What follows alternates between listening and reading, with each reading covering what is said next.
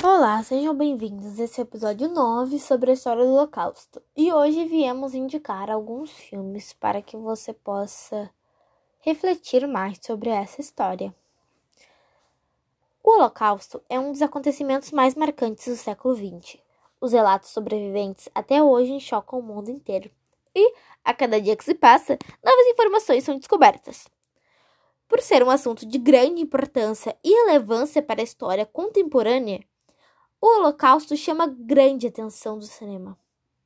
Por isso, grandes obras foram produzidas.